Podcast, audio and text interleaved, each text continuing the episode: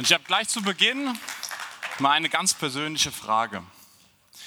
Wer von Ihnen hat schon mal versucht, in der Vergangenheit abzunehmen oder zumindest mal ein paar Kilos am Bauch oder in der Hüfte loszuwerden? Und wer von Ihnen hatte damit vielleicht kurzfristig Erfolg, aber hat nach einiger Zeit entweder ein Plateau erreicht oder hat den Ansporn, die Motivation verloren?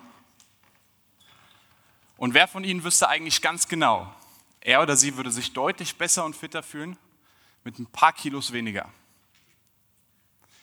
Gut, für viele hat sich das Thema Abnehmen in der letzten Zeit eh erledigt. Bei den aktuellen Lebensmittelpreisen ist es kein Übergewicht mehr, sondern eine Kapitalanlage. Und auf der einen Seite herrscht aktuell ein Boom im Fitnessmarkt. Immer mehr Fitnessstudios eröffnen, immer mehr Konzepte kommen auf den Markt, immer mehr Produkte werden entwickelt und verkauft. Und ich weiß noch, als ich angefangen habe mit Fitnesstraining und meine erste Dose Eiweißpulver gekauft habe, wohlgemerkt im Offline-Geschäft in der Stadt, da hatte man noch die Sorge, dass da irgendwelche Steroide drin sind. Heute, mal drauf achten, findet man Eiweißshakes in jedem Supermarkt. Auf sämtlichen Produkten steht das auf einmal High Protein drauf. Aber gleichzeitig wird unser Gesundheitszustand in Deutschland immer schlechter. Knapp die Hälfte aller Erwachsenen ist übergewichtig.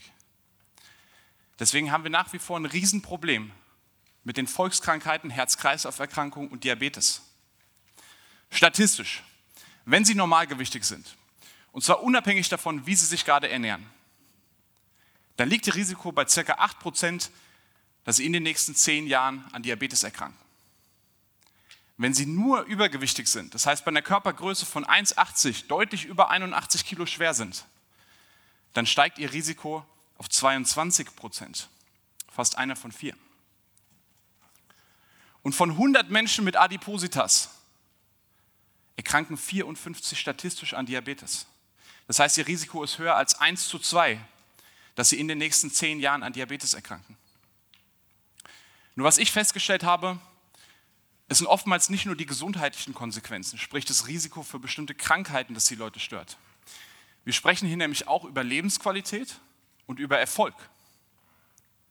Also bin ich wirklich erfolgreich, wenn ich eine teure Uhr am Handgelenk trage oder ein schickes Auto fahre, aber dann kaum ein- und aussteigen kann, weil mein Bauch im Weg ist. Oder wenn ich mir über Jahre lang Wohlstand aufgebaut habe, hart dafür gearbeitet habe aber den nicht wirklich genießen kann, weil ich kaum noch fit genug bin, um mit meinen Kindern zu spielen. Und trotzdem scheitern so viele Menschen daran, wirklich langfristig abzunehmen. Wie kann es sein? Ich arbeite vor allem mit vielen selbstständigen Unternehmern, Führungskräften, teilweise Profisportlern. Und ich habe festgestellt, es gibt zwei hauptsächliche Gründe, weshalb Leute an ihren Fitnesszielen scheitern. Grund Nummer eins ist ganz offensichtlich, nicht ins Tun, nicht ins Machen zu kommen. Das ist der berühmt-berüchtigte innere Schweinehund, was oftmals der Fülle und Dichte Informationen geschuldet ist, weil man gar nicht mehr weiß, wo man überhaupt anfangen soll. Man weiß ja gar nicht, was überhaupt richtig und was falsch ist. Und das führt gleichzeitig zu Grund Nummer zwei. Selbst wenn wir dann ins Tun, ins Machen kommen, dann meistens mit der vollkommen falschen Strategie.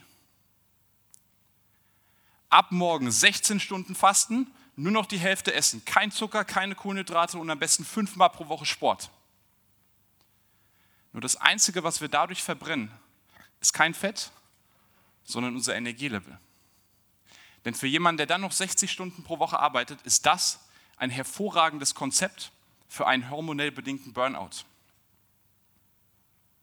Statt also von heute auf morgen gleich alles umzuändern und ab morgen nur noch trockenes Hähnchen und Nüsse zu essen, Vorschlag von mir, Starten Sie doch damit, einfach mal regelmäßig was Gutes zu frühstücken.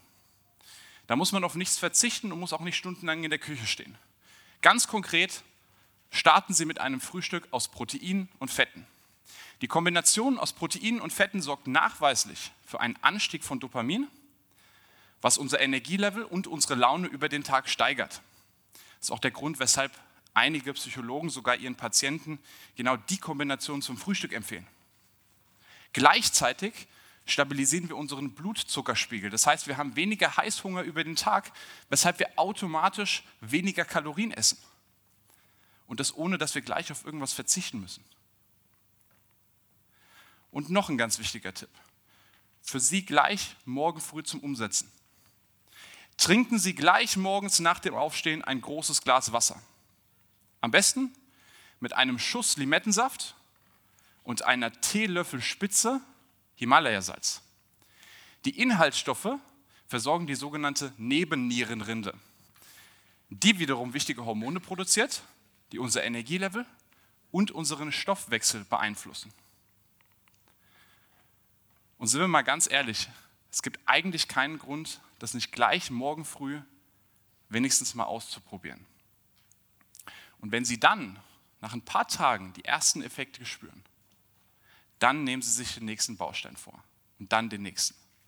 Und ich kann Ihnen garantieren, wenn Sie so vorgehen, dann hat sich Ihr Fitness- und Gesundheitszustand innerhalb der nächsten Wochen und Monate drastisch verbessert und Ihr Körpergewicht möglicherweise schon deutlich reduziert.